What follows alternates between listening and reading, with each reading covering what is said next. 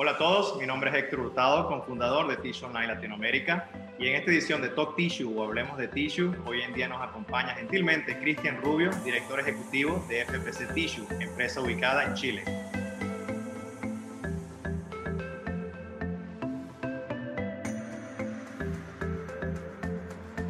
Hola Cristian, buen día y gracias por acompañarnos en Tissue Online Latinoamérica en esta edición de Talk Tissue. Muchas gracias, Héctor, por la invitación y un gusto estar aquí con usted conversando. Por supuesto.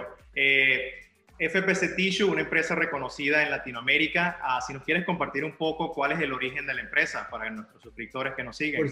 Por, supuesto, mira, nosotros somos una empresa relativamente nueva en la industria. Esta compañía nació eh, hace unos cinco años, el año 2016.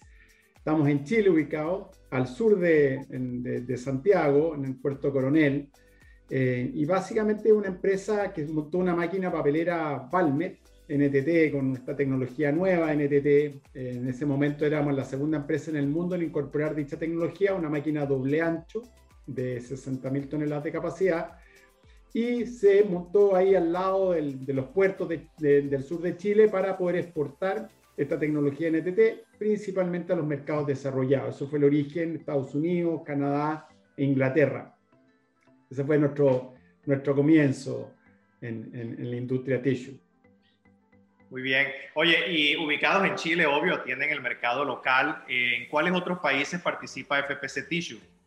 Ya, no, mira, originalmente el enfoque de la compañía fue orientar la empresa 100% a la exportación. ¿ah? Y por eso estábamos al sur de Chile, donde hay mucho menos población, y al lado de los puertos, y al lado también de las plantas de celulosa. Nosotros tenemos esta máquina de tissue que solamente fabricamos papel virgen eh, y por lo tanto el foco y el origen era exportar, como te conté, 100% de nuestras exportaciones de bobinas con esta tecnología NTT eh, hacia los mercados desarrollados. Pero después hemos ido evolucionando, la verdad que incorporar esta tecnología ha sido mucho más difícil de lo que pensamos originalmente, es una tecnología nueva, es como un híbrido, ¿verdad?, entre lo que el mercado americano y tiene la tecnología NPAD o ANTAD, ¿no es cierto?, que son papeles estructurados, y la tecnología Crescenforme, que es la tecnología verdad dominante hoy día en el mundo.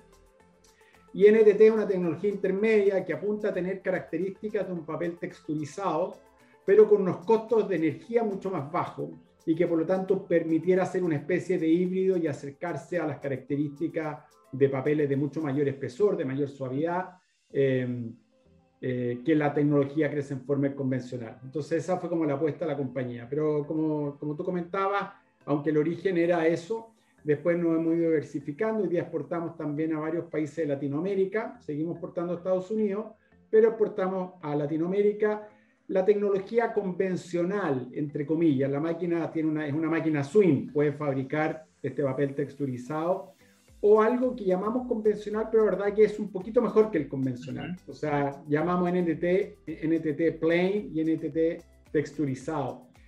Eh, nosotros le exportamos hoy día papel convencional, como te contaba, entre comillas, que tiene un poquito mejor de espesor que la tecnología convencional que se forma, en el que a nuestros clientes les gusta más el papel nuestro convencional que el, que el tradicional. Eh, y exportamos para algunos mercados, eh, puntualmente para México, y de ahí Estados Unidos la tecnología texturizada. Okay, Qué bueno. Oye, eh, el último año y medio, no es secreto, a nivel mundial la pandemia ha afectado todas las empresas y todas las industrias. nuestra industria, obvio, ha sido afectada de distintas maneras, positivamente y negativamente en algunos, en algunos sectores, ¿no? ¿Cómo enfrentaron FPC Tissue o siguen todavía de alguna manera enfrentando la pandemia, ¿no? Bueno, como, como yo creo que se comenta en la industria, ¿verdad? Fue un año dentro de todo, la pandemia fue un efecto bastante favorable para gran parte de la industria tissue, eh, porque aumentó el consumo, ¿verdad? Y las razones de aumento de consumo, bueno, hay múltiples, en el directorio siempre me preguntaban cuáles son las explicaciones. Bueno, esto fue un fenómeno global, eh, y, tú ahora escuchado muchas de las explicaciones, digamos, aumento del consumo en el hogar, por supuesto, un desmero del, del consumo away from home, ¿verdad? El, consumo institucional. Eh, también el tema del uso de las toallas para secarse más las manos, hay un tema como tal vez de mayor consumo, por supuesto que cayó el lado servilleta institucional.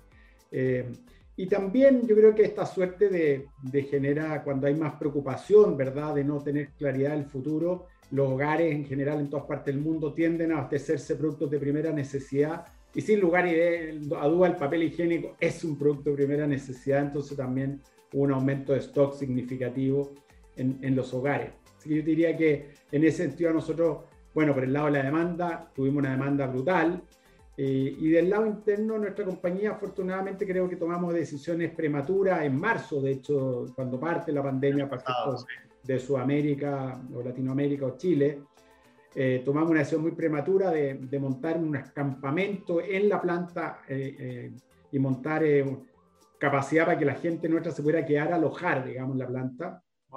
Porque la gente no quería, bueno, estaba muy preocupada, ¿no es cierto? Mucho temor por el tema de la salud y por lo tanto no quería estar exponiéndose a tener trasladarse de su hogar a su casa eh, permanentemente, donde se había expuesto a contaminarse, y además con unos tráficos brutales, porque había mucha congestión. Entonces logramos congeniar bien de que tomamos una serie de medidas de seguridad, eh, arrendamos o alquilamos una gran cantidad de contenedores, habitaciones, cambiamos los turnos de la compañía, tener un esquema de, de 8 horas, lo cambiamos a turnos de 12 horas, cosa que permitiera menos gente físicamente en las plantas y a su vez más tiempo que pudieran estar en el hogar.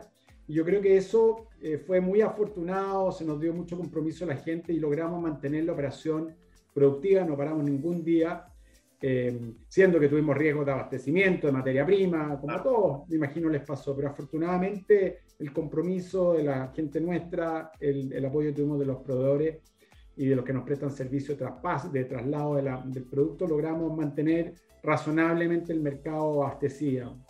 Qué bueno, Cristian, excelentes iniciativas y gracias por compartirlas, que pudieron de alguna manera acomodar a los empleados de ustedes, eh, de alguna manera que no se sintieran que iban a contraer el virus, de alguna manera reduciendo ese contacto, ¿no? Como mencionas, horas más largas en la planta, facilitar estadía en la planta, como mencionas, excelente iniciativa.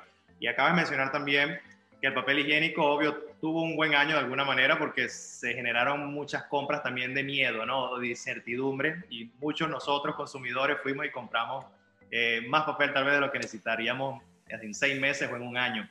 Pero al mismo tiempo, ¿cómo enfrentaron ustedes, digamos, las alzas de precios como en la celulosa y otras materias primas como se ha reportado, ¿no? Claro, mira, el año, el año pasado logramos, la celulosa se logró, el precio se mantuvo bastante relativamente bajo, un poco una mejora, pero, pero fue un buen año el año pasado particularmente porque los costos estuvieron relativamente bajos y con mucha demanda.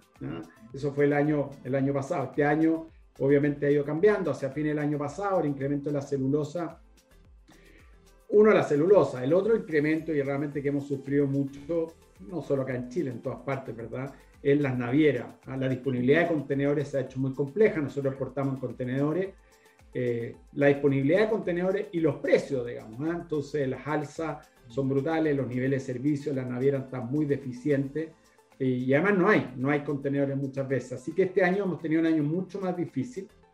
Eh, hemos logrado razonablemente seguir operando, pero con mucha dificultad, la verdad. Eh, en las exportaciones, nuestros distinguidos clientes, algunos que están aquí son miembros probablemente de tu grupo, o sea, de esta red, digamos, eh, no hemos podido cumplir con los niveles de servicio que normalmente Chile tiene un nivel de servicio bastante bueno, servicio a las navieras es muy regular eh, y en general muy confiable. Yo creo que en eso hemos ido generando un, pequeño prestigio, digamos, de cara a nuestros clientes latinoamericanos o americanos. Eh, pero desafortunadamente estos tiempos hemos sufrido más eh, sabemos que no es solo nosotros, pero bueno, los clientes nos resienten a nosotros, entendiendo que problemas de varios. Hemos ido traspasando un poco la alza de precios, tú sabes que la industria tissue acá es bastante más inelástica al traspaso de precios respecto al alza de los insumos. Eh, históricamente, por lo menos, ¿verdad? La capacidad de traspasar precios de esta industria es bastante más resistente, más difícil. El retail hace de, de, de muralla muy fuerte, digamos. Entonces eso ha ido naturalmente como para toda la empresa tissue en general, golpeándonos los márgenes, reduciendo los márgenes. Hemos logrado traspasar algo, por supuesto, del alza, pero insuficiente. Por supuesto que no traspasamos todas las alzas que hemos recibido. La celulosa ha tenido un incremento brutal, 50, 60%. Bueno, depende de dónde te compares. De hecho, en algunas fibras casi hasta el doble también, ¿no?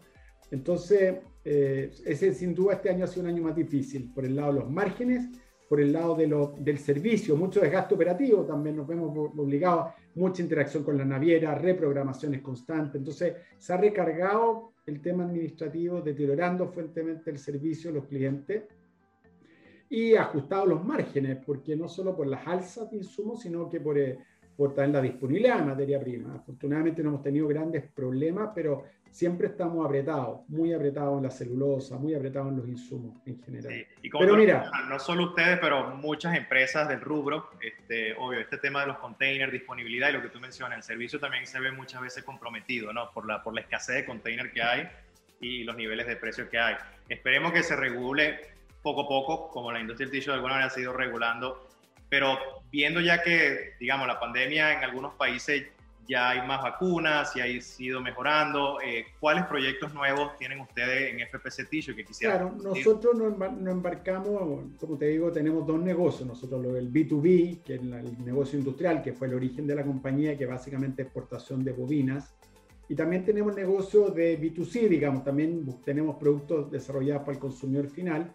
Y en ese negocio el mercado chileno mercado chico ¿ah? respecto al mercado latinoamericano, pero pero hay espacio, siempre hay espacio. Una es una industria noble, digo yo, noble porque es una industria que siempre va creciendo, con crisis económica o sin crisis económica, eh, la demanda en general va aumentando, muy correlacionada, ¿verdad?, con, con, la población, el aumento de población, con el ingreso per cápita, por supuesto, pero, pero industria muy noble.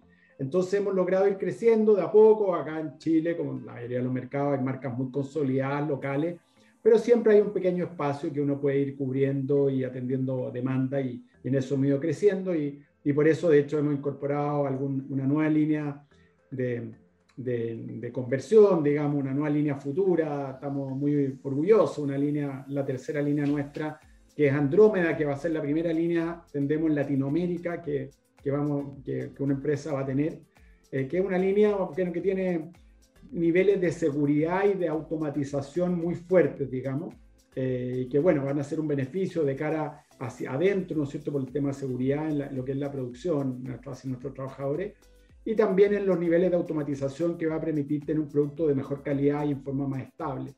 Así que estamos muy entusiasmados con ese crecimiento, creemos que el mercado tiene posibilidades de seguir eh, eh, tomando la demanda, hemos tenido muy buena aceptación, así que ahí vamos de a poco creciendo y muy, muy contento. Ahora ha sido bastante complejo, como me imagino la mayoría de las industrias, la construcción, la construcción de naves, de galpones nuevos, porque con todo el tema de la pandemia, bueno, hay una serie de dificultades de tener materias primas, de, poder acceder incluso a gente que pueda eh, trabajar en las obras, se interrumpen mucho, de repente se retrasan los equipos que llegan de distintas partes, en este caso Italia, donde estamos trayendo la mayoría de los equipos.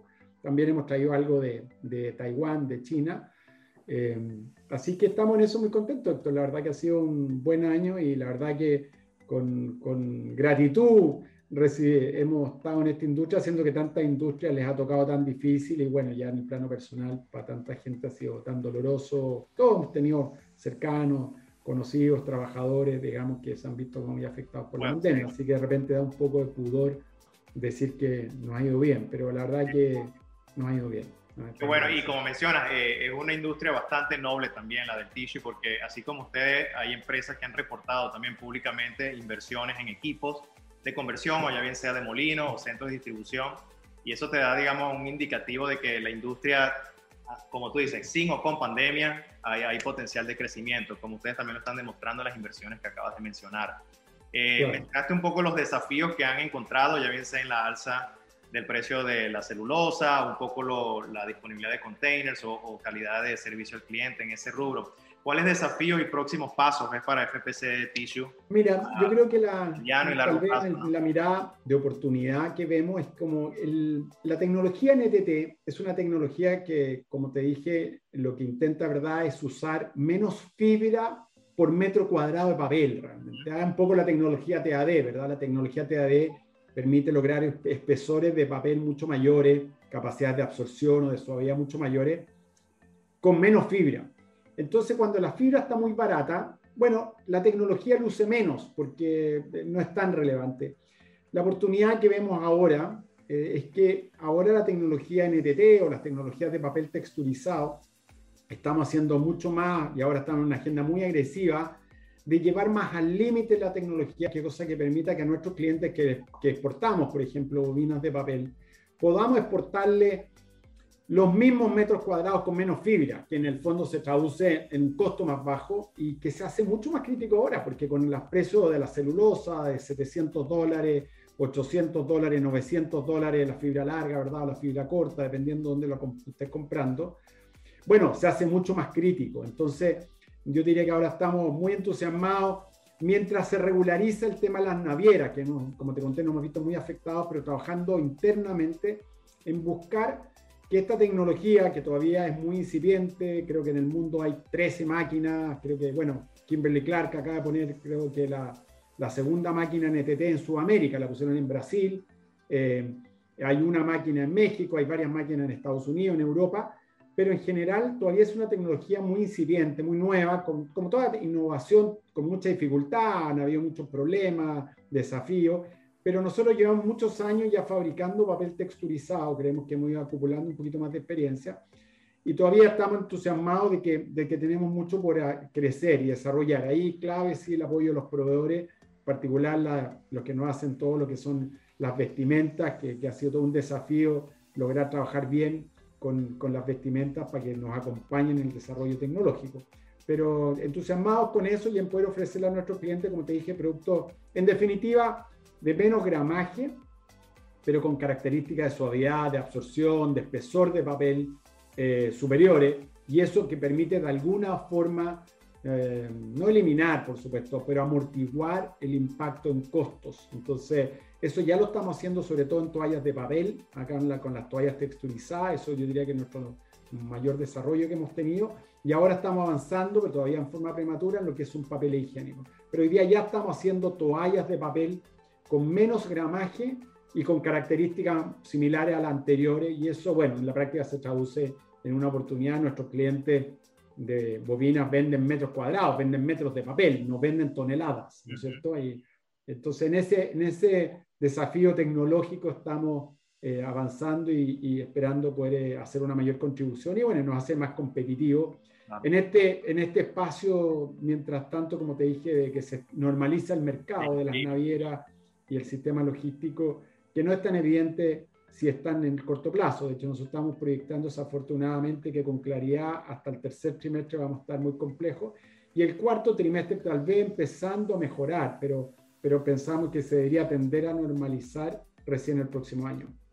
Y ojalá, Cristian, podamos tener esta conversación el año que viene y, podamos estar hablando temas de, de, que ahorita a lo mejor los vemos un poco que son una barra por saltar, que a lo mejor sean otras cosas que disfrutamos el año que viene, ya bien sean tecnología y, y avances, ¿no? y no sean cuestiones de flete o disponibilidad de materia prima o precios. ¿no? Cristian, te agradecemos mucho tu tiempo por presentar la empresa FPC Tissue ah, en Chile hoy día. A nuestros seguidores los invitamos que visiten FPC Tissue, su website, y contactarse con ellos si tienen algún requerimiento de los productos que ofrecen. Y Cristian, te doy la última palabra que quieras compartir.